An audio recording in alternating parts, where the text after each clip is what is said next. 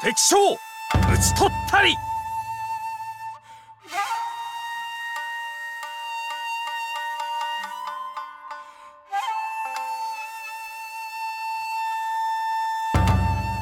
举杯笑谈今古事，日本战国无双志。欢迎光临冲浪商店，大家好，我是诺亚。阿水，老吴，大爷，上一回啊，我们在日本战国无双志一之篇里面介绍了乱世魔星织田信长。织田信长呢，可以说是一生狂放不羁啊，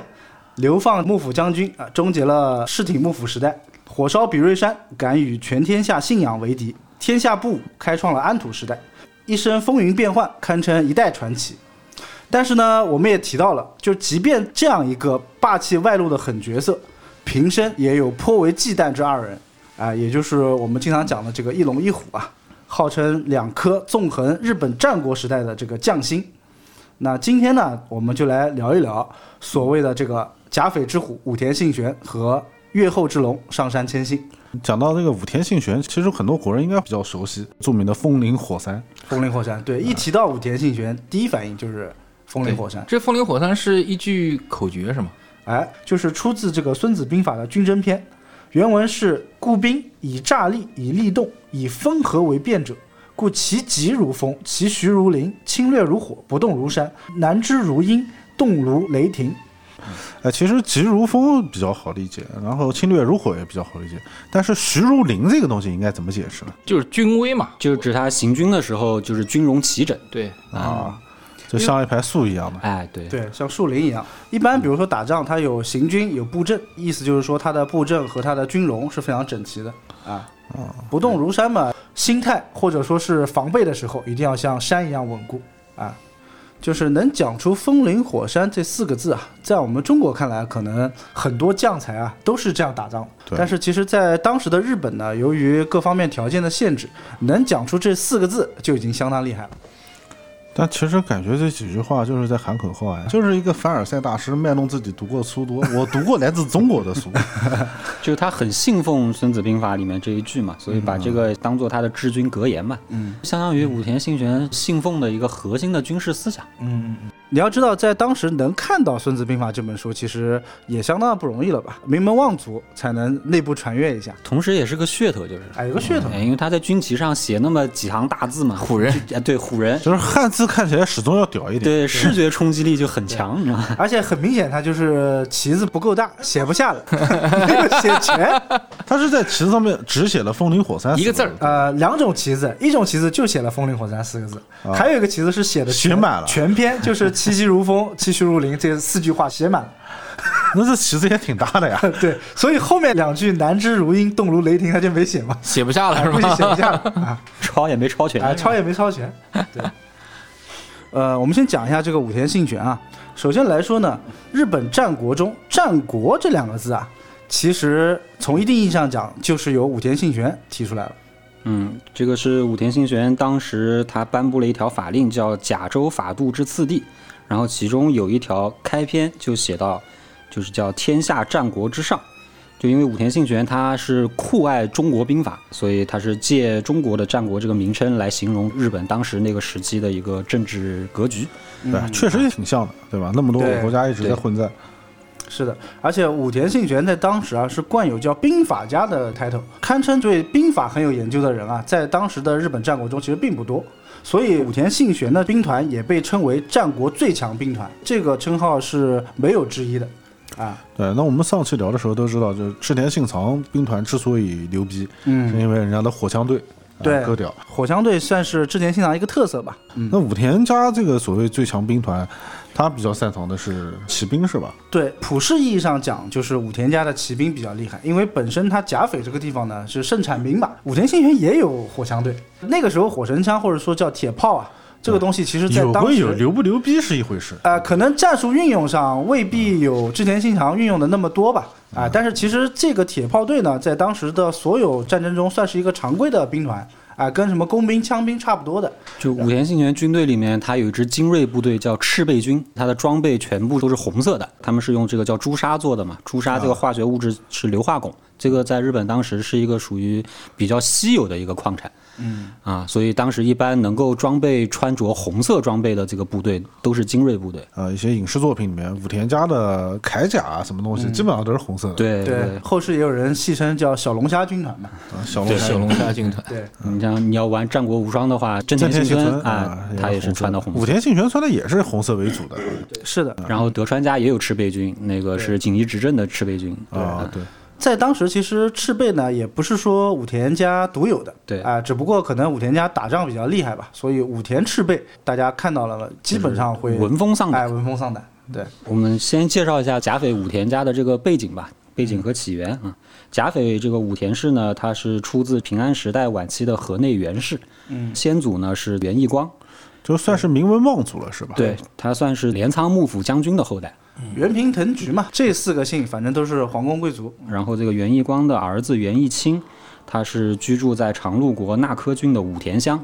所以后来他们的这一支就以武田作为苗字。啊，是他们的家乡的名字。对，然后源义清的儿子源清光后来被流放到了甲斐，然后源清光的孙子武田信光又得到了这个源赖朝的赏识，被任命为甲斐守护。嗯，啊，所以从那个时候开始，武田氏就一直在甲斐国开始落地生根，发展壮大。呃，甲斐武田这一支呢，镰仓幕府时代开始就是世代都是这个甲斐国的守护对，啊，所以这个甲根斐正苗红。根正苗根正苗红红啊，所以甲斐武田氏它跟我们上一期讲的青州织田氏不一样，青州织田氏它相当于是这个暴发户土包子对，啊，但甲斐武田它就是名门望族啊，根正苗红的这个世代的甲斐守护。就是我们讲的这个甲斐武田家，他们是刚才讲的源义光的这个后裔是嫡系。武田家有三个传家宝：一灵铠、一流岐和一页书。一灵铠指的是什么呢？叫做盾无铠。什么叫盾无呢？我穿的这个铠甲都不需要用盾了，形容这个铠甲非常的结实，哎、结实和坚硬。第二个传家宝叫一流旗，一流旗什么呢？就叫日之丸玉旗，也就是我们现在看到的日本国国旗。啊就是白底中间一个圆红点嘛，对，这个叫白地赤丸嘛，底子是白色的，中间一个红丸。这个旗其实你想是由武田家继承的，可见他们家的地位是有多大。后来日本国旗用的是这个旗子，对就就是用的这个叫赤丸旗，是吧？对，后来我们不是有的时候抗战电影中，日本还会用一种像太阳太一样阳的，旗哎，会有那个发散的光线嘛，那个叫旭日旗，是后来日本用作的这个叫军旗。啊，但日本国的国旗其实就是武田家的这个叫日之丸玉旗，这个旗子有什么屌的呢？对我也想问，为什么会是传家宝的级别？因为这个旗子其实在当时就是刚才讲的镰仓幕府、镰仓武家的象征，身份的象征，身份的象征。当时其实最早的时候，这个旗子它不是白底红丸，它是红底金丸，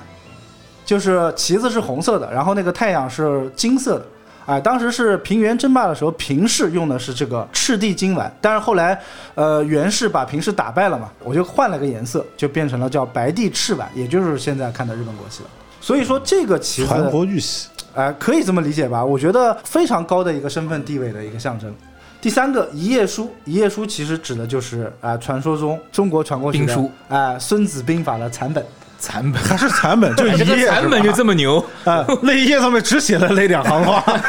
哎、就是大家比较熟知的嘛。那要是让他得到整本书，那还不统一大日本？整本书的话，它 slogan 就比较长了，啊不太好 念。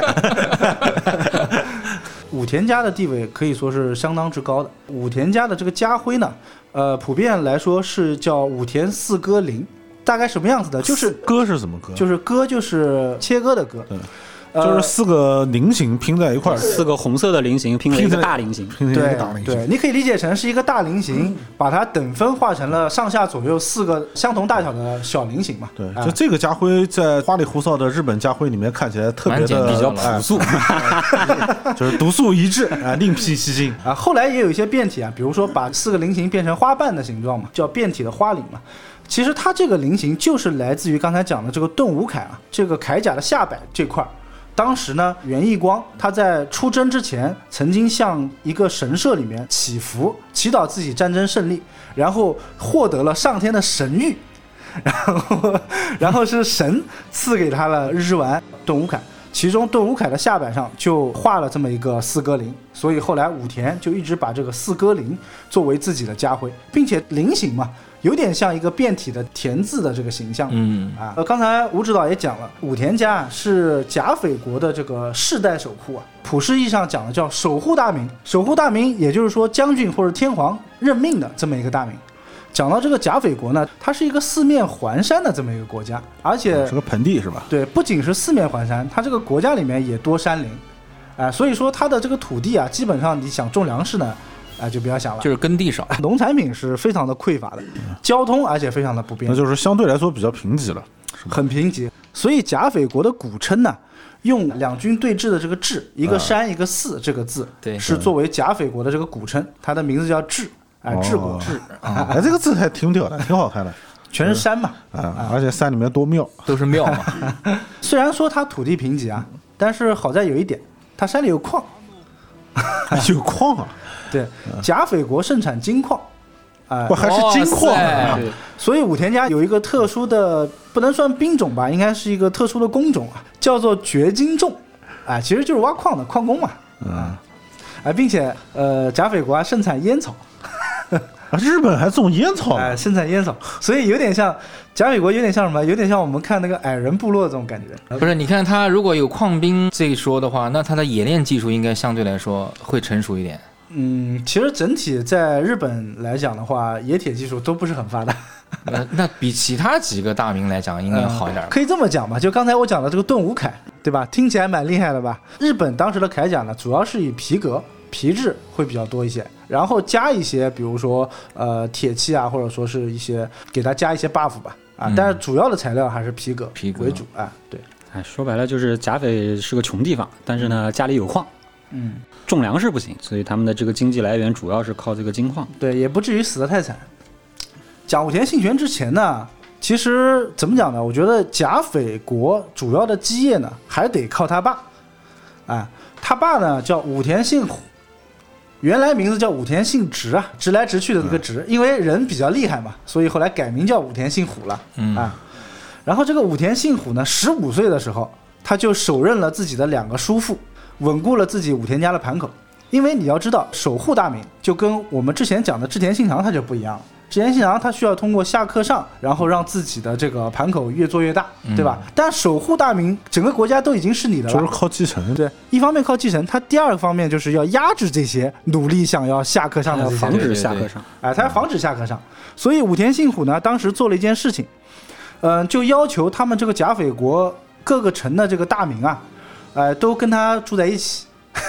远离自己的封地，哎、远离自己封地。对，这个武田信虎啊，他就建了一座居馆，作为他的这个政治统治中心，叫做直竹旗馆。置竹旗馆，啊， 这个名字也比较奇怪啊。执竹就是像我们这种犹豫不定的这个意思嘛。啊啊，竹字旁加一个正，然后竹字旁加一个蜀国的那个蜀，执竹崎就是崎岖的这个崎，名字起的就很多山的样子。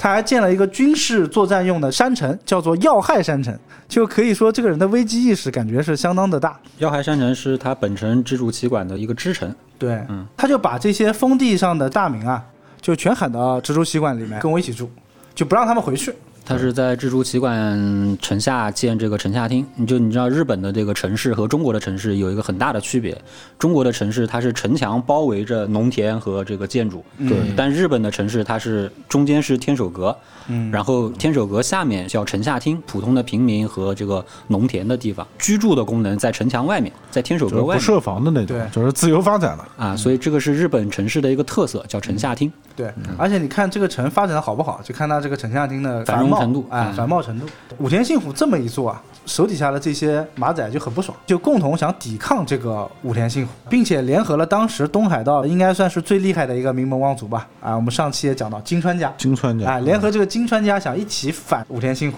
但是呢，都被武田信虎给打压下去，其中就包括了一个人啊，叫做范富虎昌，可以先记一下。这个人呢，一开始呢，他也是反抗武田信虎的，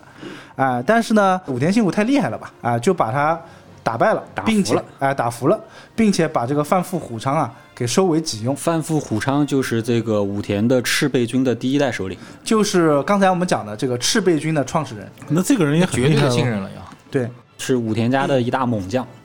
然后他的弟弟就是所谓武田四大名臣之一的山县昌景，上期提到过的武田信玄的头马啊，啊，山前昌景后来也是继承了赤备军的这个首领。对，可以说武田赤备就是由这两个人来统领的。啊，这两个人到后面呢会有很重要的戏份。对，就是武田家的中流砥柱。对，那武田信虎呢，他平定了国内之后呢，那势必其实手就要开始往外伸了嘛。对，要考虑嗯扩张的事情。刚才你金川跑过来管我的家事，那我也要炫耀一下我的武力。甲斐和金川家之间呢，就武田和金川家之间呢是隔了一个富士山的，所以当时武田信虎呢就做了一件事情，他跑到富士山呢去搞了点宗教活动啊，跳了个大神， 哎，意思就是说我武田信虎随时想出来，我随时就能干你，哎，大概就是这个意思吧，炫耀一下武力。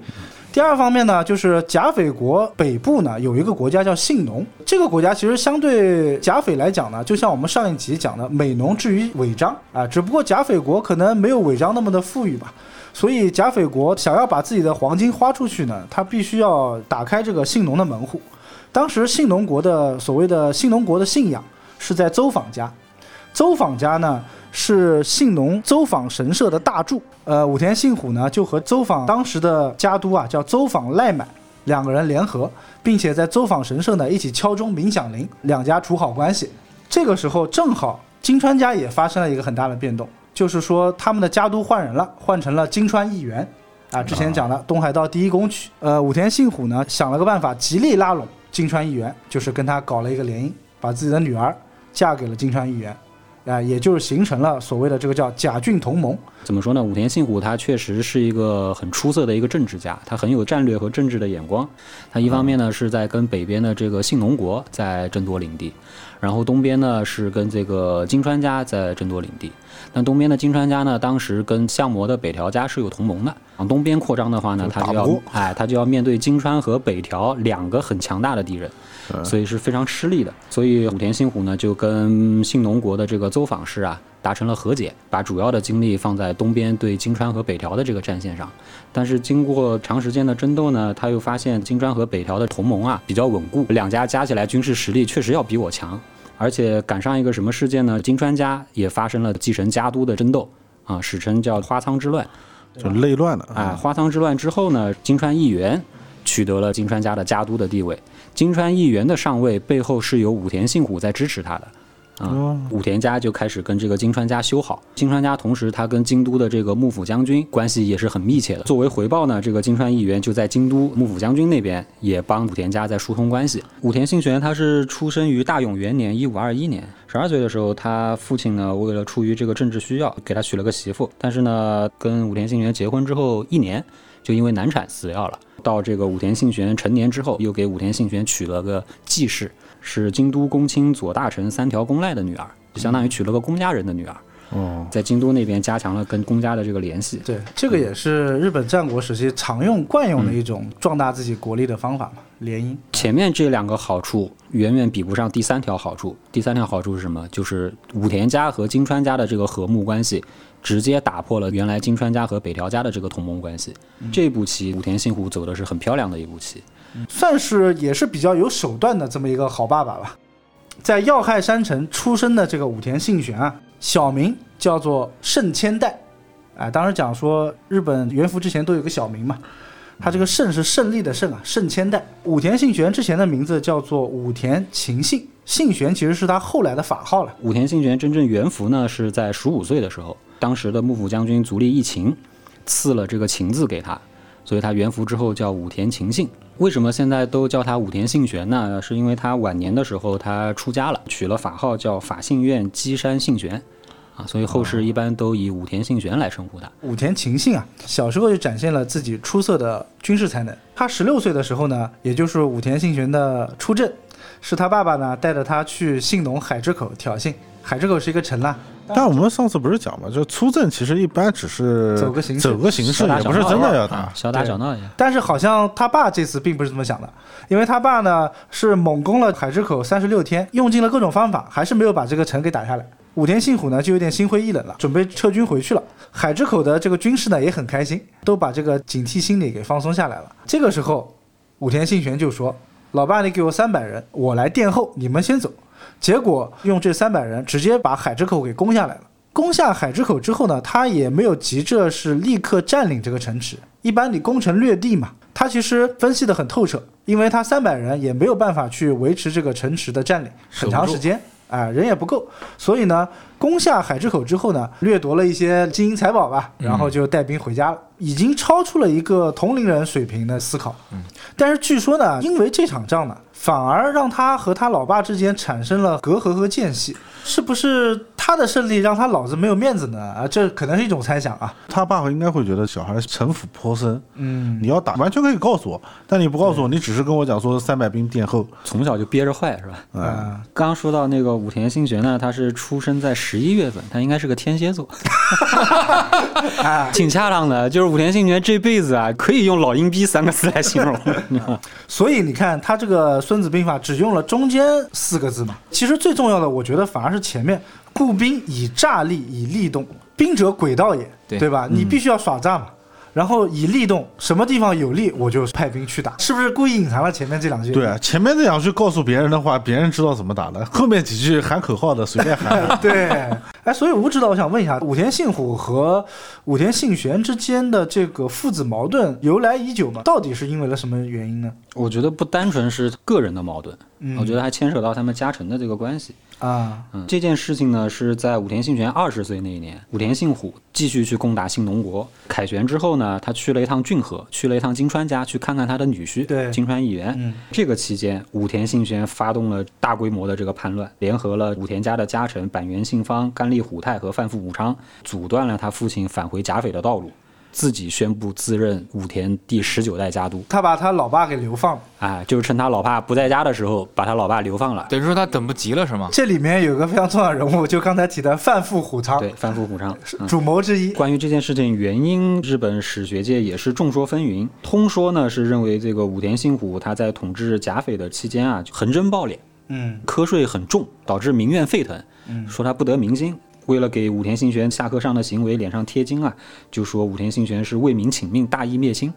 这个是一个说法啊。还有一个说法呢是说他爸武田信虎啊宠爱他的二儿子武田信繁，因此起了这个废立之心，改立他的弟弟，导致这个武田信玄抢先发难，这个是另外一个说法。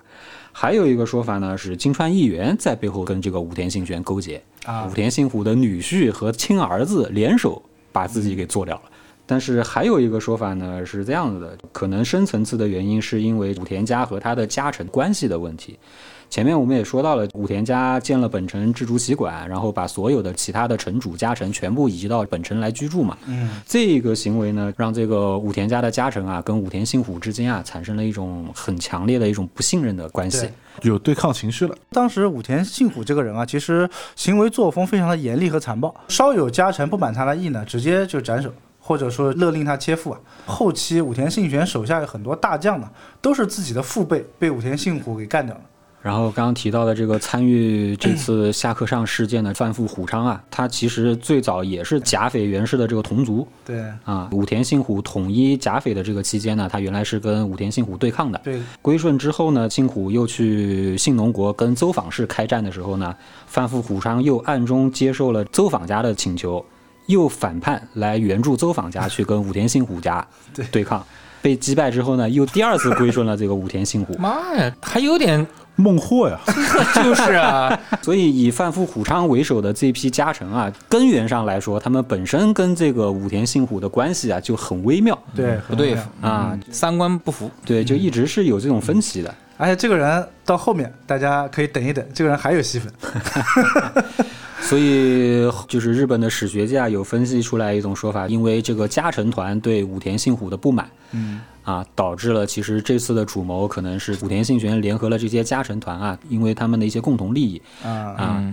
但既然我家臣不能取代武田家的甲斐国守护的地位，那我就换一个守护嘛。对，啊，就是家臣架着他，必须得做这件事啊情。是的啊、啊，并且武田信玄还算是有点手腕的家督呢，他不是一个废物，对吧？嗯嗯还有一个说法呢，整个甲斐国已经非常的贫瘠了土地，而且当时又遇到了什么呢？遇到台风，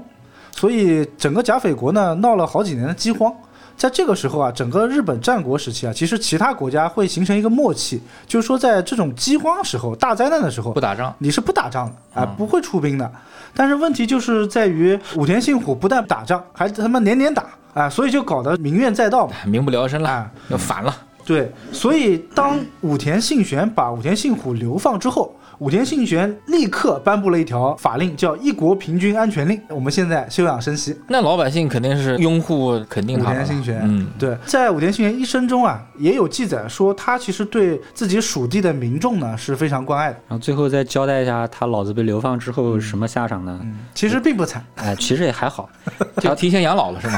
对，而且他活得比武田信玄还长。嘿，武田信玄是五十一岁的时候死对的，他老子是八十一岁，哇塞，八十一岁高龄。对武田信虎被武田信玄流放之后呢，他先是成为了金川家的这个客将，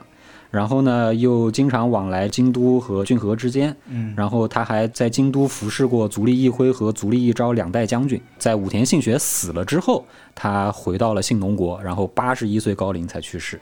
回到了信哦浓嗯国，信浓国，没去没回甲斐是吧？呃，因为甲斐和信浓已经都是武田家的地哎盘了，都是武田家的啊，嗯嗯。对，其实他出去玩了一圈，啊就是统辖间之战之后啊，他是在京都隐居了很长时间。等到武田信玄死了之后的第二年回家的，嗯啊，哎，你说他被儿子流放以后，他不气吗？他要气的话，他身边这么 多有实力的人，为什么不杀回来呢？所以我觉得刚刚讲的最后一个原因，可能是最接近历史真相的原因。他对他的家臣团已经没有凝聚力了。啊，我甲斐一统之后，那必然第一个开刀的就是信浓国嗯，啊。武田信玄打信浓国前前后后大概用了十三年的时间。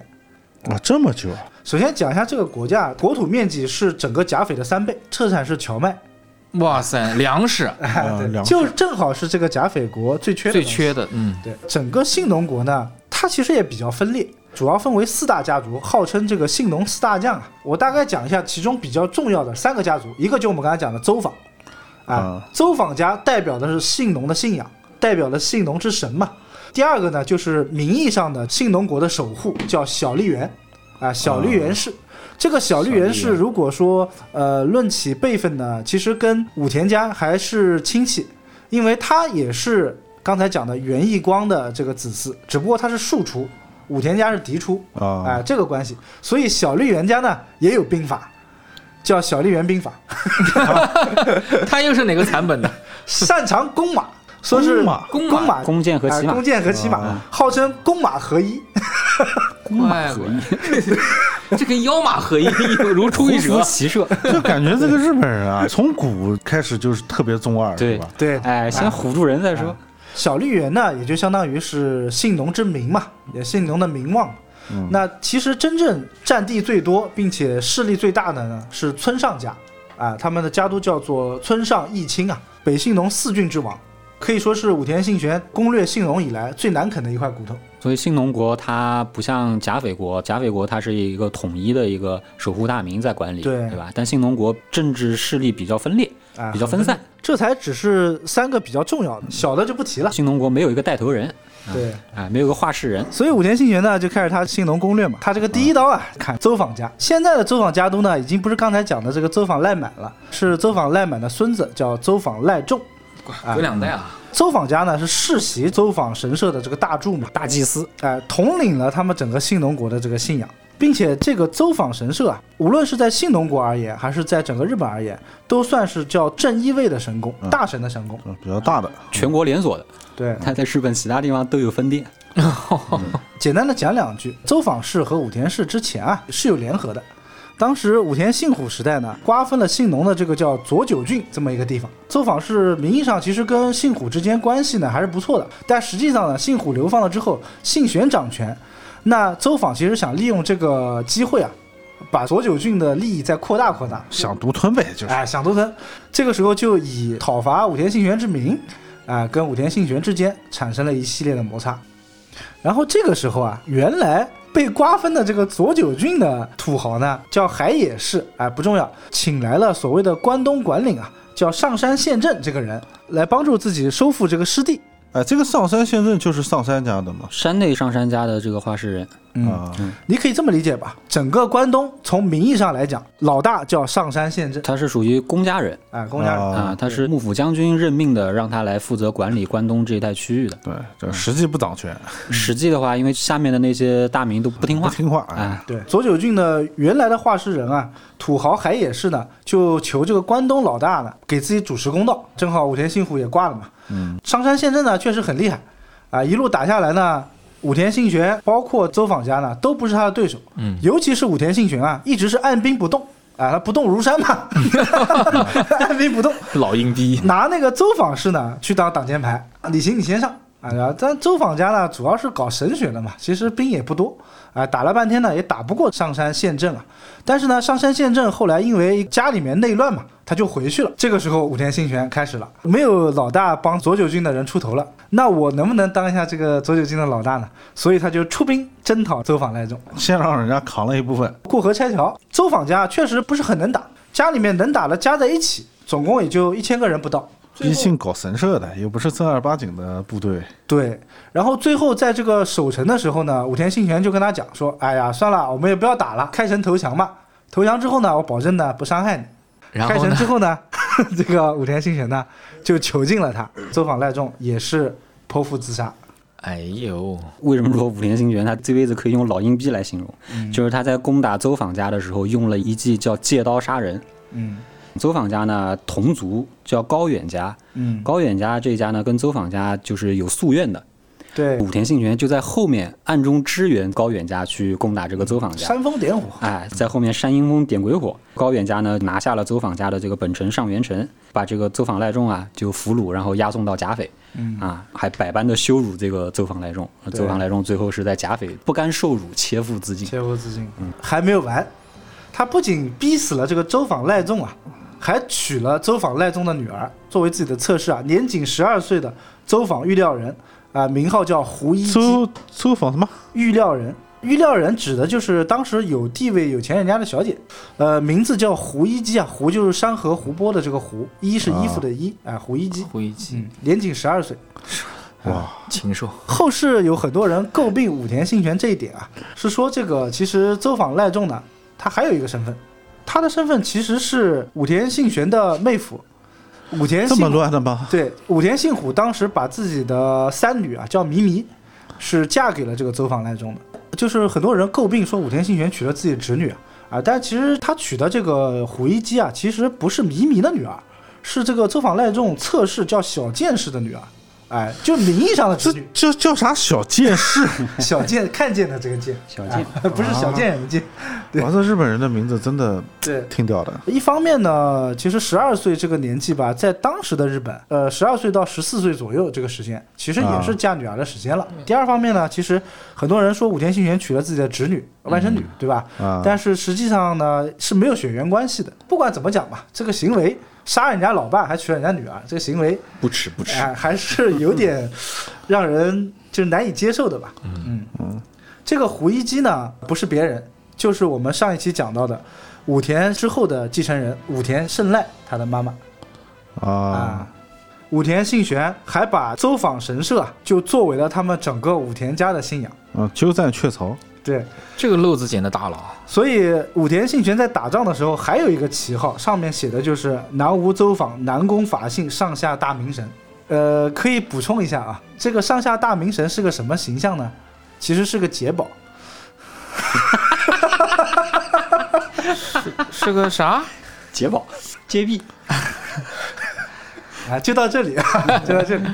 顺便补充一下，那个邹访家，他那个他为什么叫邹访家呢？他这个苗字是来源于他当地一个湖叫邹访湖。啊，为什么他那个邹访神社会建在那边呢？因为那个冬天的时候啊，那个湖面会结冰，人走上去之后呢，会发出那个咔哧咔哧的声音啊，啊。古代就传说这个是神明从这个冰上走过去发出的声音嗯，啊，当地人就一直顶礼膜拜这个邹访湖。啊包括这个传说一直沿袭到今天，就是今天你再去走访湖那个地方的话，当地还有这个民俗，解宝发出嘎吱嘎吱的声音，不是解宝 大都大师大的。你结果上长倒刺了， 好，开车到此为止。至此啊，信农之神就被武田信玄给攻占了。嗯他是借了高远氏的手去灭了邹访氏嘛？对，他跟高远氏勾结，他是给高远氏许诺，我灭了邹访家之后，邹访家西边的地盘全都给你。但是邹访家被灭了之后呢，高远家呢开始膨胀了，他连原来邹访家东边的地也想要，武田信玄就忍不了了，顺手把他也灭了。哎，就顺手把他也顺灭了，带手的事儿，哎，顺带手的事儿把这个高远家也灭掉了。武田信玄打仗倒是从来没怕过谁。对啊，抢占了人家的神社之后呢，当地的大名这个守护大名啊，小笠原氏肯定是坐不住了。家督叫做小笠原长实，这个人其实个人能力还是蛮强的。但怎么讲呢？遇到了武田信玄，以至于打到自己的主城临城都被武田信玄给攻占了。没有了主城之后呢，他就去投靠了刚才讲的势力最大的这个村上家哎、村上义清这么一个人。武田信玄一路打过去，前面一直在争夺的这个佐久郡啊，啊、还没有打下来。有一个非常著名的战役在佐久郡，叫做小田景园之战，也就是武田信玄夺得佐久郡的成名之战。这场战斗呢，武田信玄的对手是整个佐久郡的豪族，但是不仅是城破人亡，而且首领杀掉了十余人，士兵是死了三千多个，全部斩首，把这些首级啊就放到了佐久郡的这个志贺城下，威逼城主叫立原清繁这么一个人，嗯让他开城投降。他把三千个人头铺在城下，城内士气立马崩溃，对，哇，这个场景也够恐怖的。就很震撼，哎对很很震撼震撼。嗯，当时志贺城的城主叫立原清繁啊，这个人还是有点骨气的。呃，虽然说已经到这种地步了，他还是不肯投降。但后来那个武田家是断了志贺城的水源，对哎，把他们活活困死了。就是让自己的矿工队 去把水源给挖 断了。矿工队打仗的时候还是蛮有用的，我跟你说矿工队哎这就是工兵哎脸工啊兵队啊，工工兵兵脸队。丽媛清凡城破人亡之后啊，并且还把丽媛清凡的老婆赏赐给了自己手下的一个家臣。城内所有的男子全部贬为奴隶，嗯然后女子全部收为奴婢。对，啊，就是男奴女娼，嗯啊、做的很绝，嗯，啊、自此佐久郡达成。就打到这边为止，就是信浓国整个南部地区全部被武田信玄掌控了，啊，对就剩下北边的这个村上家了。对，村上义清统领北信农四郡，地大物博，人多势众。有钱有量有人，对，哎，这个村上一心可以说是武田信玄这辈子遇到的第一个命中苦主。嗯嗯可以说武田信玄活这么大，第一次大败仗就是在村上义清的身上。而且还不止吃了一次败仗，对，第一场仗呢叫做上田园之战。其实上田园之战一开始呢，武田信玄大军是浩浩荡荡杀过来呢，打的其实还蛮顺利的。结果在战场上清点人头的时候啊，武田信玄的手下两个大将，一个叫板垣信方，一个叫甘利虎太，两个人这个时候在检验人头啊、手实检嘛，当时日本叫手实检，就是在清算的时候，突然间遭到了村上义清的这个偷袭和反村上义清的偷袭抗嘛。板垣信方是直接被其中一个长枪族亲给挑下马来就扎死了。然后那个甘利虎太也是死于乱军之中，就搞了一个奇袭。而且不光这样，村上一心一度突到武田信玄的本阵，武田信玄本人也是负伤逃跑。对这场仗呢，呃，武田信玄死了两个大将，身体上呢负了轻伤，但是其实心灵上呢负了重伤。就是打完这场仗之后啊，武田信玄站在这个上田园战场上面啊流了二十天不肯离去，被家臣劝回去之后呢，找了一个温泉，泡了一个月的温泉，贵。 他这是干嘛呀？才把自己的心里面的这个伤啊给治愈掉。而且这一场大败仗还导致了一个什么严重的后果，就是他原来已经侵占的这个南信农的这些地方豪族啊，嗯又开始蠢蠢欲动，再一次反叛他。因为你不可能把人杀光的嘛，对吧？你只能说降服他们，但是人家想什么时候反嘛，那就看人家心情了。借这个时候呢，武田信玄的首次大败啊，小笠原长时还搞了一次偷袭，啊、但是可能技不如人吧，又被武田信玄给打败了。而且这场仗打的小笠原长时是精英尽失，对，武田信玄说：“我能输村上，但我不能输你小笠原呀。对。然后武田信玄泡汤之后啊，呃，也算是休养身心了吧，啊”重洗整旗了一个月的婚澡， 婚不婚这个就不知道了。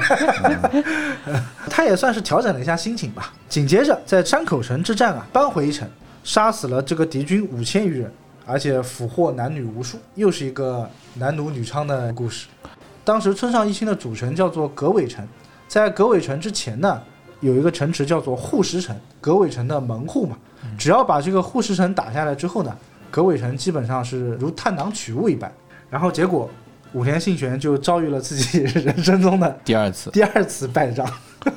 怎么打都打不过呗。对当时的兵力就是武田军七千人对守城的五百人，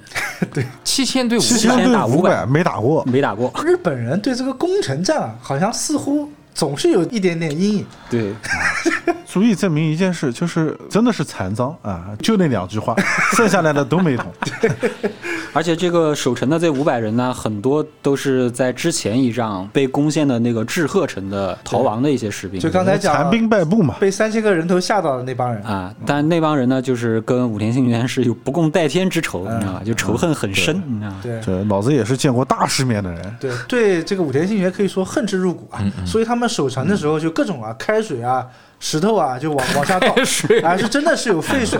废水落石，把这个武田军打的也算是溃不成军嘛。因为护士城的坚守，为村上义清调来的这个葛尾城的援军啊争取了时间。就武田信玄久攻不下，村上义清又带着两千援军两面夹击，武田信玄当时受到两面夹击，已经开始撤退了。对嗯啊，然后村上义清就带着这个援军追击这个武田信玄，好歹也是七千对两千五呀， 给打成这样吗？对，就打成这样。嗯就，而且是斩首了一千二百人，杀掉了武田信玄的两员大将。被斩首了一千二百，就是村上义清杀了武田军，是杀了一千二百人，而且武田信玄当时在逃跑的时候已经窘迫到什么程度？他用了引武者，对，用了引武者才脱身，就是他的替身替身哦，啊，他用了一个他的替身才脱身。啊当时传说这个武田信玄打仗的时候会带五六个引武者在身边嘛，啊，比如说分兵逃走的时候，你就不知道谁才是真实的武田信玄。啊这一点可能还是比较先进的，最起码在曹操那个时候还没有学会这一 招。哎，在诸葛亮其实有啊，所以说武田信玄后世记载啊，他一生中的这个战绩是四十九胜二十平九败，其中有两次败仗都是败在这个村上义清的手上，啊，这也是武田信玄可以说他一生中遇到的可以说最他惨烈的一生的败仗吧耻 辱啊，一生的耻辱。哎对啊，那能不能这么理解？毕竟也是武田信玄年轻时候的事嘛，嗯就一开始遭遇了这两次大败以后，坚定了他一条人生信仰，嗯就是以后饭锅里的茄子他要捡软的的。也不一定。他一生的这个宿敌上杉谦信，那可不是软柿子。在这个时候呢，武田信玄那就没有办法了，那呼市城久攻不下， 也是个面子问题吧。这也是个面子问题。后来他就不敢跟村上义经在正面交锋了，发挥了他的老阴逼的本色，嗯开始收买买内应，找二五仔啊啊。然后搞他们内乱，哎，后来是因为北信农的各个豪族有很多一部分都被收买了，做了内应啊啊，然后从内部瓦解了这个村上义兴的这个防御。对，其中有个非常著名的叫真田信隆，真田信隆呢，就是真田幸村的爷爷，啊后来赫赫有名真田幸村的这个爷爷，也是称为叫宫旦正啊，一个相当厉害的大将嘛，武田家啊。嗯，啊，所以后来村上义经大势已去，他最后是放弃了他的本城葛尾城，跑到了越后，投奔了这个上杉谦信。啊，其实这个地方呢，我觉得武田信玄他用了一招，我觉得还是蛮精妙的。护石城久攻不下嘛，信浓守护小笠原长时似乎又发现了自己的战机，啊，又想偷家，结果呢又被打败了。打败的途中呢，他求收留他的这个村上义清啊，你调点援军来帮我。就因为这件事情，被武田信玄看穿了他的动机，就让自己的弟弟武田信繁带了一队人马偷袭这个村上义清的主城葛尾城，然后自己呢迎战小笠原长时和村上义清的大军。其实这手安排我觉得是比较精妙的，能在短期内这样的部署，其实也能体现一下武田信玄的军事的敏锐度吧。小笠原长时大败啊，但是大败呢，因为他个人能力确实还是比较厉害的，他一把刀叫千代鹤，是连砍了武田军的十八计。就是打完之后呢，他还嘲笑这个武田军，骂这个武田军叫武田 弱兵，啊，就是虽然老子打不过，但嘴上不能输。嘴炮，他还留下一个名言，叫做“信浓名门之后，不详甲州田舍之徒”。他说那个武田都是农民信玄是农民嘛，都是农民，哎，但是就此一役呢，小笠原呢兵败城破，然后刚才讲的这个村上义清呢，也因为葛尾城被偷袭，就跑到了越后这个地方来。那我们这期的第二位主角就要登场了、嗯啊，就是上杉谦信，号称日本战国时期的军神嘛。上杉谦信原来苗字不是上杉，他是长尾家，长尾家他是平氏的这个后人。刚刚我们说到武田是源氏后人啊，嗯嗯长尾家是平氏后人。世代宿敌，哎，对他们这两个人祖辈就是宿敌啊，然后到了他们这辈又是宿敌。其实这个平氏后人呢，也有点长尾家给自己脸上贴金了，反正硬是要找一个 根正苗红的源头。对，平氏后人也是长尾家自称的对，啊。当时在镰仓幕府建立之后啊，越后这边的守护交给了上杉家，长尾家的先辈啊，后来就出仕上杉家，成为上杉家的这个家臣。嗯，啊。然后到了这个长尾尾景，也就是上杉谦信他爸这一代，对，完成了长尾家作为越后守护代的下克上啊，就是他取代了这个上杉家，成为实际上控制越后的哎家族。对，长尾尾景这个人呢，跟武田信虎的这个角色啊，其实正好相反。刚才讲信玄的老爸武田信虎，他是守护大名，需要做的事情就是阻止下面的人下课上。嗯，但是这个长尾尾景呢，可以说是下课上的霸主。他一上来是先克了自己的家主啊，越后的守护叫上山房能，然后拥立了上山房能的养子叫上山定时。上山房人他还有个哥哥，是当时的关东管领，叫做上山显定。他看到自己弟弟被搞死了嘛，然后他就兴兵讨伐这个长尾尾景，结果把长尾尾景呢啊打出了他们越后国，逃亡到了越中，就是越后国旁边的一个国家了，西边的这么一个国家。对，然后结果呢，这个长尾尾景啊，这贼心不死，后来找了个机会呢，从北边有个叫佐渡岛的地方偷渡啊、又回到了这个越后国，又把上山显定给搞死了。也就是说，他一个人既搞定了越后国的守护，又搞定了整个关东的管理，应该算是大赢家，对下课上的王者。嗯，长尾尾景完成了这个守护代下克上，实际这个掌握了越后之后，宣布隐居，然后把他的这个家督之位呢传给了他的长子，叫长尾晴景。呃，上杉谦信家里排行老四，他哦是长尾尾景的第四个儿子，那呃应该是排不上继承顺位对，的。他是排不上继承顺位的。然后，所以长尾景虎就出家了。我们一直讲上山谦信，上山谦信嘛，但是他其实原名应该叫做长尾景虎啊，小名叫虎千代啊，对虎千代啊，虎千代，虎千代听起来就刚才虎那头个叫什虎脑么的什么千代？哎刚才叫圣圣千代我妈，这个叫虎千代。他其实六岁的时候就已经在他们家这个春日山城下面的灵泉寺啊，嗯就已经出家了，不跟自己的哥哥去争权夺利了嘛。不知世事对啊，在当时也算是一个很普遍的一个做法。嗯，他这种出家相当于是退出了权力的争斗，可以这嗯么理解啊，也是他父亲的一手安排嘛。但是继承家督位的长尾情景呢，有一个什么致命的地方呢？就是他体弱多病嗯，啊、啊，他体弱多病。而且据说这个人啊，和织田信长小时候很像，也是属于那种头脑不太好。但是他不仅头脑不太好呢，他是身体也不太好， 就嗯各方面都不咋地。我觉得织田信长不是头脑不太好，他只是行为比较奇乖张怪异，嗯，对吧？那像这种头脑不太好的，那他要像织田信长那么能打，那也可以啊。对。一个是弱鸡嘛，一个我感觉那就是大智若愚了。对，嗯这个长尾尾景啊，虽然连续下课上啊，把自己的几个领导老大全都搞死了，但是呢，其实整个越后国呢很不稳定。其中有一个经常跟他作对的叫杨北仲啊，可以说是这个越后国的东北人啊、这波人呢杨北叫杨北仲，嗯扬州的扬，扬北州边的的北，扬，北边的北嗯，越后国北边的地方豪族。对哦，也叫阿贺北仲，因为他正好是在那个越后国阿贺川以北的地方，就在日本战国里面，这种叫什么什么众的，就是代表着族人。当地的一个小的势力对，当地小的势的力哎，当地的一个豪族势力。对，杨北仲啊，呃，后面也会讲到，一直是在越后国呢，就跟这个长尾家哎，一直喜欢在背后捅刀子。捅刀啊子。对， 就整个越后的长尾家其实也是分三个族派的，长尾尾景这一脉啊，它叫三条长尾家。那其中还有一个跟他不对付的呢，叫上田长尾家。这个上田长尾家也是后来越后国一直动荡不稳定的一个因素。哎，嗯你就记得一个叫杨北仲，一个叫上田长尾，越后国最不稳定的两坨势力。两驼势力。然后呢，为了压制当地的这些反叛势力啊，长尾刑警就不得已让他的弟弟长尾虎千代重新还俗，任命他为这个立尾城的城主对啊，然后让他去平定越后国的叛乱。叛乱啊，对，十四岁的时候出山，他是十三岁元服的，十三岁元服之后取名叫长尾景虎。出山之后呢，当时杨北众之一的黑龙城城主黑田秀忠，黑龙城对，嗯、三点水汪苏泷的龙，啊 汪苏泷的龙哎，呦，不是黑龙会的， 听起来是不是就没有那么厉害？哎，这 个黑田秀忠呢，当时在叛乱当中呢，杀死了长尾晴景的两个弟弟，嗯也就是那个长尾景虎的两个哥哥，就是老二、老三，嗯都被哦黑田秀忠给杀那了。这些人离死不远了。啊，长尾景虎就奉命去平定这个黑田秀忠的叛乱，但你想，那个时候长尾景虎才十几岁，十几岁，对，嗯十几岁。结果长尾景虎轻轻松松就把黑田秀忠给收拾掉了。对，黑田秀忠这个人啊，一直在攻打长尾景虎的立尾城。不得不讲说，这个长尾景虎啊，确实是有军神之称啊，跟所有的人都不一样。他没有死守这个立尾城，他直接出兵迎击，并且呢，兵分两路，前后夹击。可以说，上山千信他就是出道即巅峰对对，啊，上来就把黑田秀忠给灭了，那这个算是他的出阵吗？算是他是他的出阵，对对嗯是对他的出阵，起点很高呀。出道即巅峰嘛。对，长尾景虎灭了黑田家之后，长尾家的家臣就开始对这个长尾景虎刮目相看。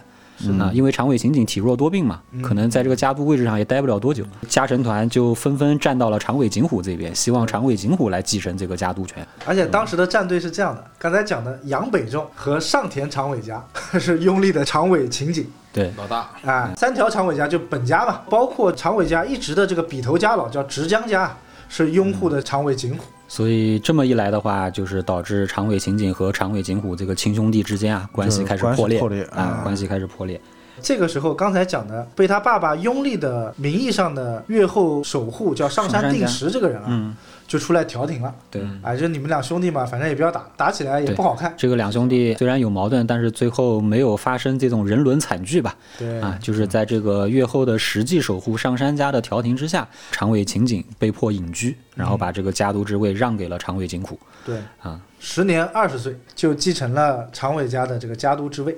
当时的幕府将军足利义辉还专门颁布了命令，正式承认了这个长尾家对越后的实际的控制权，封大名了吗？就是封了叫越后国主，啊，为越后国主认证了是吧？得到官方认证了。虽然不是守护，但是其实这个对国主嘛，意思跟守护也差就不承认了，差不承认太多了。嗯，嗯官家人是吗？对，哎就相当于原来的越后守护上山家，实际上已经成为傀儡了。对，其实早期啊，这个长尾景虎的权力基盘呢，它跟其他的国家还不一样，因为刚才讲了，它里面有很多的豪族势力啊，会在后院拱火嘛，嗯所以它的这个基盘呢，其实并不稳。对，包括那个长尾景虎上位之后，他的姐夫长尾正景对还发动了一次叛乱，这个人就是上田长尾家的，哎，后来也是被长尾景虎收复，然后被迫降服，还写了誓词，宣布再也不背叛永远效忠。哎，啊对，那这个长尾景虎是因为以前出过家的关系，所以相对于武田信玄，他还是比较仁慈的，是吧？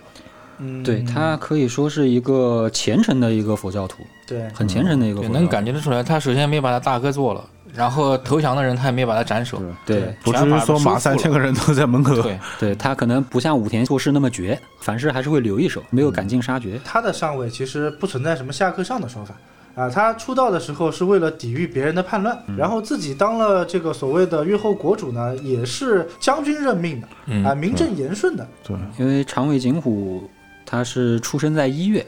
按道理来说他应该是个摩羯座，哎，摩羯座， 摩羯座你也发现。啊，他应该是个摩羯座，所以他的性格和武田信玄就很不一样。武田信玄我们刚刚说是个老阴逼嘛，但上杉谦信这辈子呢，他就是有自己的一套信条，他很有而原则对，很有原则。他这辈子都是在恪守着自己认为对的道义和信条在做事，哎所以摩所以羯座的人很有原则 吗？我觉得挺有原则的。就我觉得我们俩挺现在有原则的面对的一个是武田信玄，一个上杉谦信。吴指导讲的是对认为有价值的东西坚守自己的原则。 啊、其实决定权还在于自己。对对，所以说这个上杉谦信啊，哎，他打仗也有一个名头啊，他自己是号称什么呢？号称叫毗沙门天王。嗯，自称自己是毗沙门天的转世，对，这毗沙门是什么意思呢？从佛教意义上讲啊，就是我们看的那个四大天王里面拿伞的那个，叫多闻天王、啊，哎，不是叫摩利什么？啊摩里摩里摩里不不不，不能这么称呼，不能这么称呼。应该是吧？那是我们道教的称谓了。这个神像的原型是同一尊，但是呢，其实故事背景呢就完全不一样 了。不一样不一样啊、因为包括像道教到最后，托塔天王和多闻天王后来又变成同一个神了。啊、这个讲起来就这比个应较该是多后了。世讹传的。对，不管怎么样啊，这个毗沙门天王啊，它其实代表的是什么呢？代表的是战神。毗沙门天他管的是夜叉和罗刹，对，上山千信叫毗沙门天转世，听起来比较屌。如果讲他是摩里海转世的 话，就比较 low，对吧？就大家就不怕他了。他的那个军指旗印上面啊，写的是刀疤毗沙门，刀疤疤就是数字八。哦，不是那个，不是啊石枣桑巴那的个吧刀疤是吧？对，挺后现代的呀。 辛巴皮 沙门，啊这个刀疤什么意思呢？有两个解释，一个呢是讲的它是兜拔这个词的音译，兜拔呢是当时藏传佛教宗教领袖作战时候披的那个斗篷，叫兜拔，大天朝传过去都这么困难了，藏传佛教都到日本了。啊因为那个时候你想，其实真言宗有很多密宗的东西，其实跟藏传佛教是比较接近的，对，所以他们的那个形象嘛，就刚才你问为什么不是摩尼海嘛，它更是接近于佛教根本的一些佛的形象，更像印度教的那种神。唐代的那个毗沙门天的形象，他就是拿着宝塔和长戟，然后身穿金甲的一个其形象。实就是托塔李天王的嗯形象啊、这是一个解释啊。兜巴相当于战袍了啊，神的战袍。嗯第二个呢，这个毗沙门天本身它有个法相，是四面十臂，拿着八把刀，所以叫刀疤毗沙门。四面十个手，十个手，四面十把刀，他就不能空两个手拿一点其他东西吧？他还要伞要拿，好吧？不是他几个手？八个手，就是 四张脸，十个手八把刀是吧？对，啊，所以这个长尾景虎啊，也就是后来的上杉谦信啊，有战国之军神之称啊。不完全统计啊，在野战中就没输过应该是未尝一败的。哦。特别会打野战。刚才我们讲说，但攻城战不哎，行日本的这个城战很难打， 攻城战不啊日行。本的城战很难打。哎，他们家家徽是什么样子啊？就是你要问长尾家的家徽呢，和后来上山家的家徽呢，其实两个家徽。首先，长尾家的家徽是什么呢？叫九幺八，九幺八，九啊 幺八，不是九幺八。 九曜星的那个九曜，啊嗯八就是巴山楚雨的这个八。其实这个八文在日本的很多地方大家都能看到，啊就一般在太鼓上面由三个勾玉构成的那个圆哦圈就叫八。你看中间的那个缝隙很像一个闪电的一个形状啊，对，这个图案就叫做八纹。啊、这个八纹通常代表战神或者代表雷神。那九幺八呢，就是有九个这个圆圈，代表托尔，代表日本的托尔吧。八纹呢是日本战神八幡神的这个神纹，中间三个勾玉露出的缝隙啊，有点像闪电奔驰的这个形状，代表一种勇猛的意思。九幺八嘛，九又是最大的一个数字嘛，看起来还挺屌的。看起来挺屌的。对实际上也很屌。 对，那其实长尾景虎后来闻名于世的名字叫上杉谦信嘛，山内上杉家是长尾家的世代主家。所以后来长尾景虎把自己名字改成叫上杉谦信之后啊，就沿用了这个上杉家的这个家纹，叫做竹内二飞雀，呃，也叫上杉 T 啊，T 就是竹字头加一个世界的世。这个上杉 T 看过《鬼灭之刃》的应该都知道，祢豆子嘴里面叼的那个小竹子就叫 T 啊、是日本用来祈福用的一个小竹子。这个竹内二飞雀呢，是一个竹子的横截面，中空的部分呢有两只飞雀，一公一母。啊，首先呢，这个竹子呢象征着祈福，象征着皇族的这个运气；一公一母的这个飞雀呢，其实也象征着一种守护的意思。在战国时期是飞雀是飞起来的，到今天呢已经不打仗了嘛，还是有上山家。家文里面这两只雀子啊，就停下来了，两只就雀变成了两只停雀，太平了嘛。啊，啊啊，竹内二飞雀，这个就是上山谦信的家纹。然后刚才讲到这个家纹啊，其实又不得不提到上山谦信生命中非常重要的一个人物，叫做上山宪政。当时整个关东地区的关东管领，刚才我们其实也提到了，就是把这个武田打得不敢出声的嘛。啊，宪政呢，其实个人能力还是比较强的，但是奈何呢，跟北条家抢关东管领的实际权利，在权力争端中被赶出来了，流落到了越后国，和刚才的这个村上义清、小笠原长时一样，就寻求这个长尾景虎的帮助啊。投靠了长尾景虎呗。对对对，他也是想依靠这个长尾景虎的势力啊，挽回自己上杉家的荣耀嘛。当时的上杉谦信呢，就是也答应了上杉宪政的这个要求，啊、但是呢，ten years later，就是 差不多接近十年过去了，他都没有任何的动作。第九年的时候，才带领了这个八千人啊，去讨伐北条北条家。家地理位置啊是这样的，从越后啊到北条家的这个相模呢，中间还夹了两个国家，一个叫上野，一个叫武藏。先经过上野，再经过武藏，才能打到这个相模国。但是他这个一路呢，也算是师出有名，所以一路上呢，很多的关东的豪族啊啊都来投靠他，组成了关东和越后的这个联军，叫做关越军，加起来这个人数啊，大概有十万人之多。哇，这么多，对，这么多人呢，就一路杀向小田园城，北条家的这个主城小田园城啊，就想用这个围困小田园城的方式呢，攻打它啊。他们在所有小田园城能通向外面的这个驻军要道啊，放火，引蛇出洞嘛。啊，结果呢，打了很长时间都没有攻下这个小田园城。你想，他这个部队呢，浩浩荡荡，又经历了这么多的国家，本身粮草啊这种消耗啊是供非应常不大的，够了。在这种庞大的消耗下呢，长尾景虎也是没有办法，就宣布撤军。其实这一路打过来呢，声势浩大，但是并没有起到什么实际作用。很多人后世就称说，这个长尾景虎啊，其实也是利用出兵关东这件事情啊，去炫耀一下自己在关东地区的实际管理权。嗯啊，后来呢，撤兵途中回家路过镰仓这个地方的时候呢，长尾景虎在镰仓的武家圣地鹤岗八幡宫自己宣布就任这个关东管理，并且把自己的名字呢改为了叫上山正虎。上山是继承的山内上山家的这个上山嘛，正呢就是刚才讲的这个上山县政的这个正啊，上山正虎。啊，当时其实也有很多的家臣是不服的，有一个叫成田长泰的人呢，自己是藤原氏的嫡系啊，皇亲国戚嘛，他就表示了自己的不满，不肯向这个上杉政府啊下跪，还被上杉政府呢打了几巴掌。改名上山正虎之后呢，后来他又接受了将军足利义辉赐给他的这个辉字，又把名字改为了叫上山辉虎。然后啊这个时候，我觉得就很多人会问了、上杉谦信一生中一直叫这个虎那个虎嘛，都是以虎为名的，为什么不叫越后之虎啊，叫越后之龙呢？其实是因为他打仗的时候呢，除了刚才讲的刀疤毗沙门以外，他还喜欢在突击的时候用一个旗帜叫做乱龙旗，就是一面旗帜上写了一个龙的这个草书啊，大家一看到这个乱龙旗招展，就知道上杉谦突击信了，哎，要过来突击。后世也就称它为这个越后之龙，并且龙这个动物呢，其实比较具有神性嘛，也是非常承合它的这个佛教背景。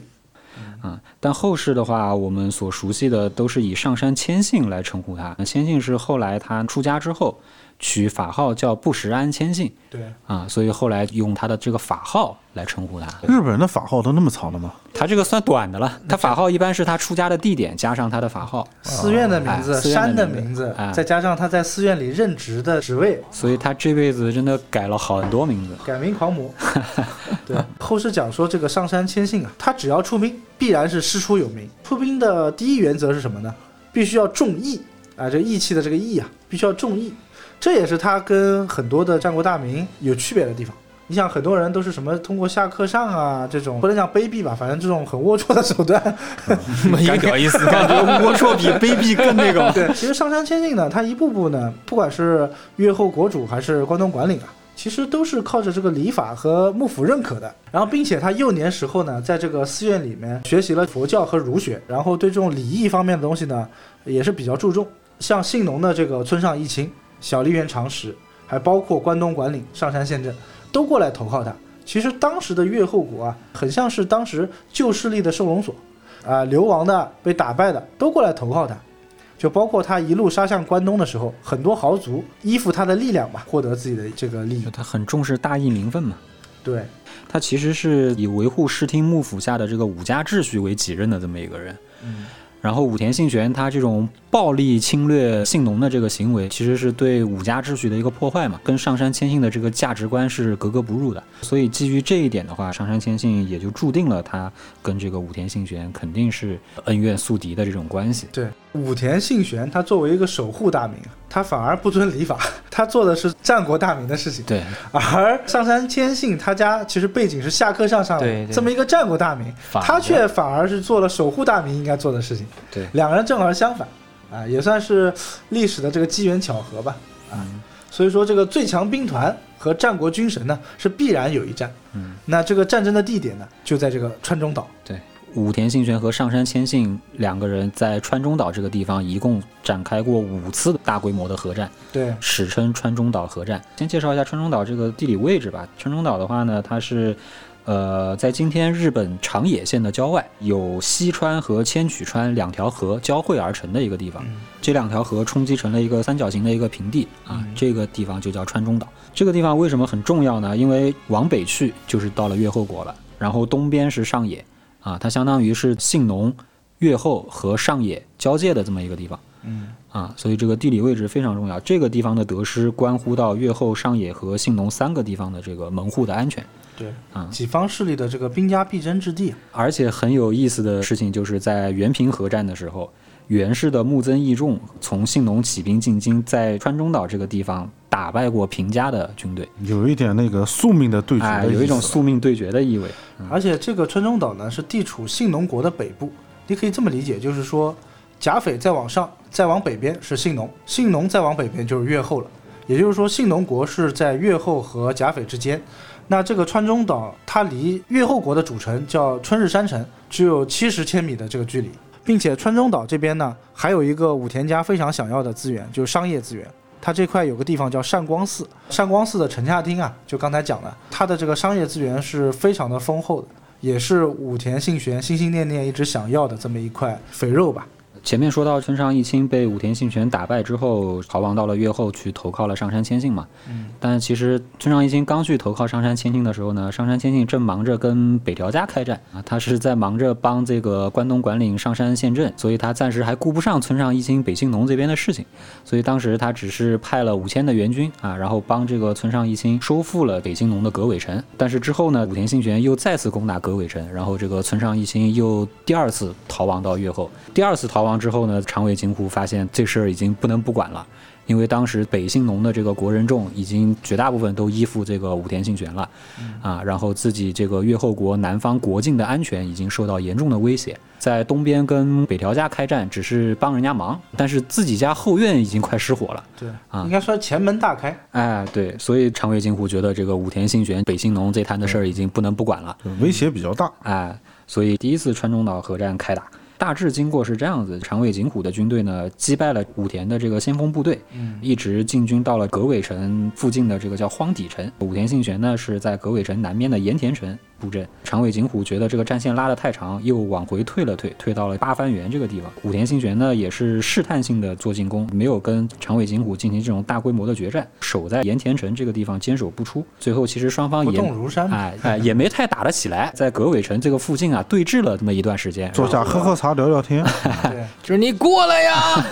就互相试探了一下，摆了摆架势。并且双方在争斗的时候，还把旁边的一些城啊，该烧的烧，该抢的 抢。就很开心吧？哎双方是对峙了二十天，罢兵撤退。啊，周围都倒了霉，第一次川中岛核战呢，相当于是打了一个前哨战，就是双方各自确定了一下我能控制到什么样的范围。这一战之后呢，长尾景虎他是获得了善光寺和北信农反武田豪族的支持，嗯，把投靠他的这个村上义清啊，让他作为防御越后的前哨阵地。对，并且上杉谦信在这场仗中，他还长途跋涉前往京都，向十三代将军足利义辉申请到了讨伐武田家的这个命令，对相当于又是师出有名。哎，他总要找个理由。哎，就是在舆论上占领了高地。啊嗯，然后武田信玄这边呢，切断了善光寺南边进军的这个道路。这一战的话，其实没怎么打得起来，然后双方就是各取所需，平分秋色。以平手收场。嗯，到了第二年，武田信玄和骏河的金川义元和相模的北条氏康通过联姻关系达成了甲郡相三国同盟。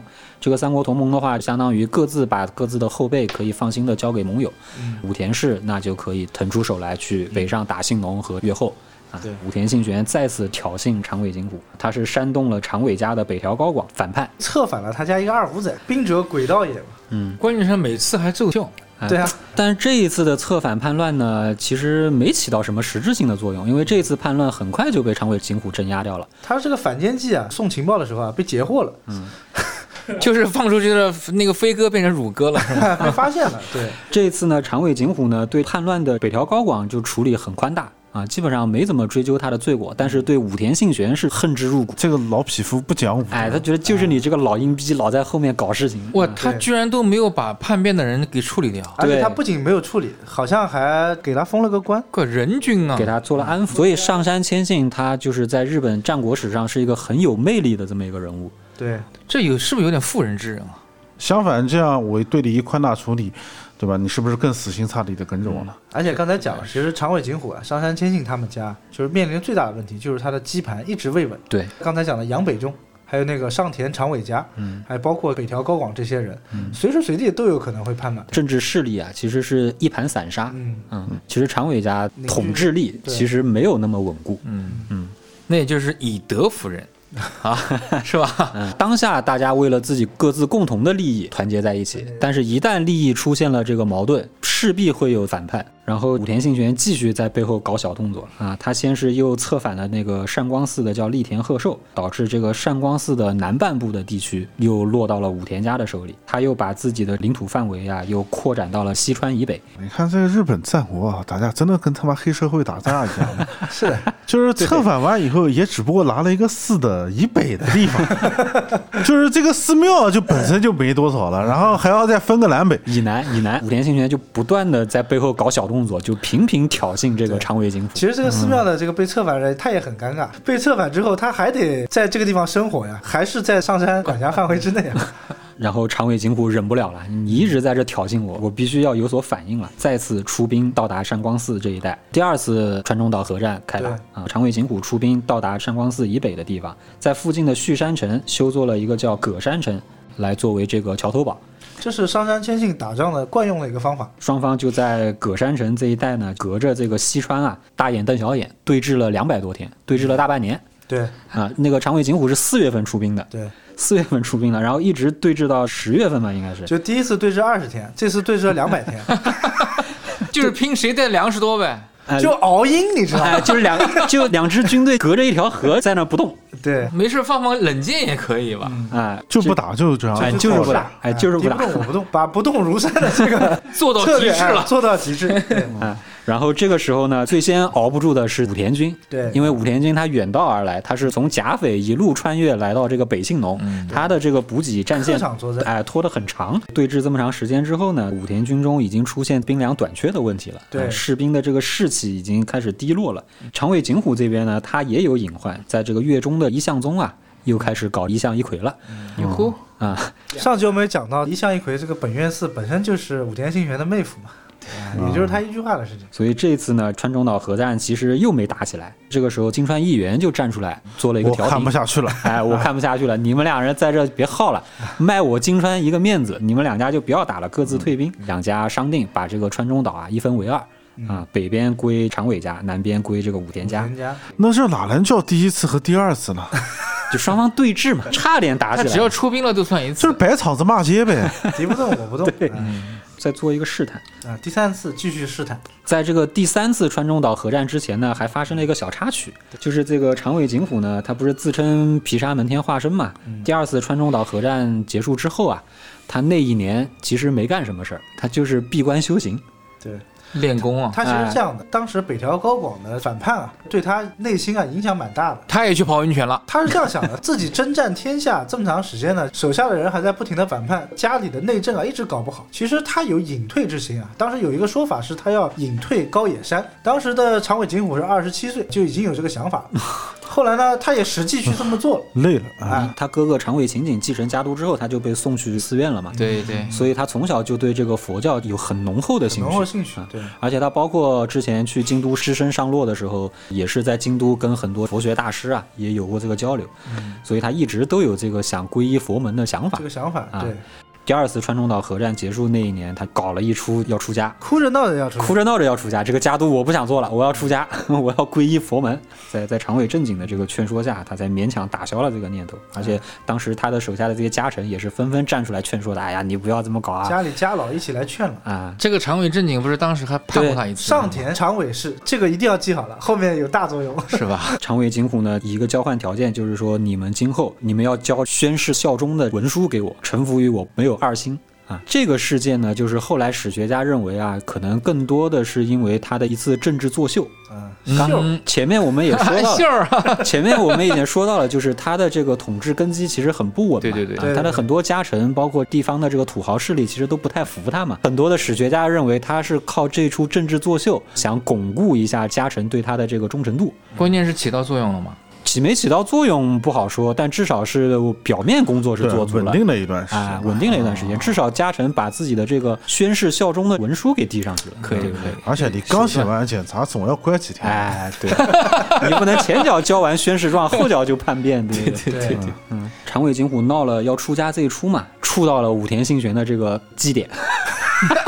德空高潮，哎，武田信玄隔空高潮，觉走得出兵哎，干觉得他！机会又来了啊！武田信玄又开始搞动作了。并且这个时候还有一个利好是天气的利好，因为越后这个地方呢，它是三面环山，一到冬天啊，如果下大雪的话，就容易封大山雪是吧封山，啊对，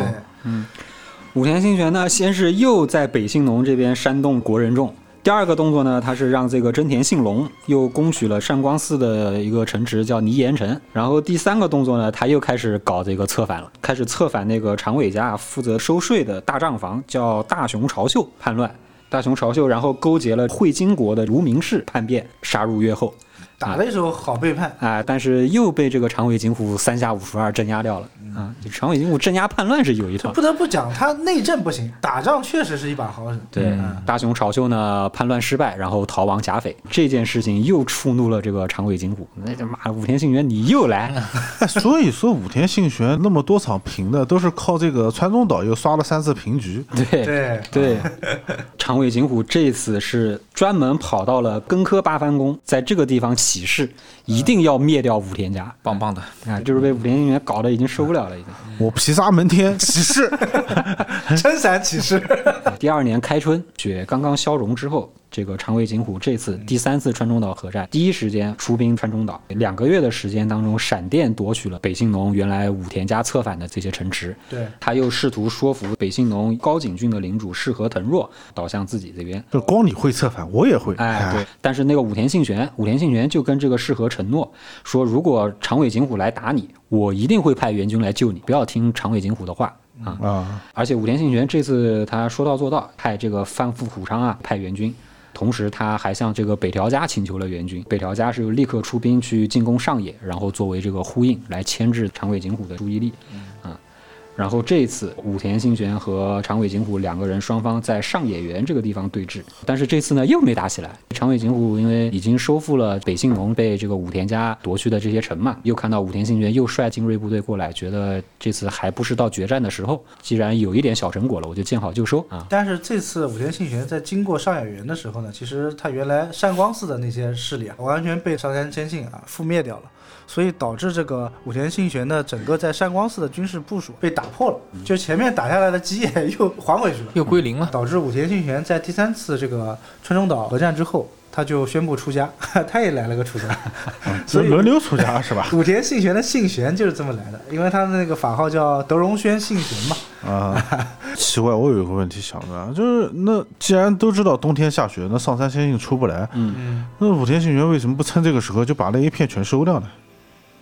因为北信农一直就是在上杉谦信和武田信玄争夺的这个焦点嘛，看谁强。长尾军打过来了，我就归顺你；武田家这边又来策反了，或者又怎么样了，我又归顺武田。墙头草啊哎，就墙头草，两边倒。哎对嗯，对吧？打了三次都平手对啊！这次的平手呢，是由这个足利义辉将军啊，向双方发布了一个停战书。你们两个能不能给我真打一次？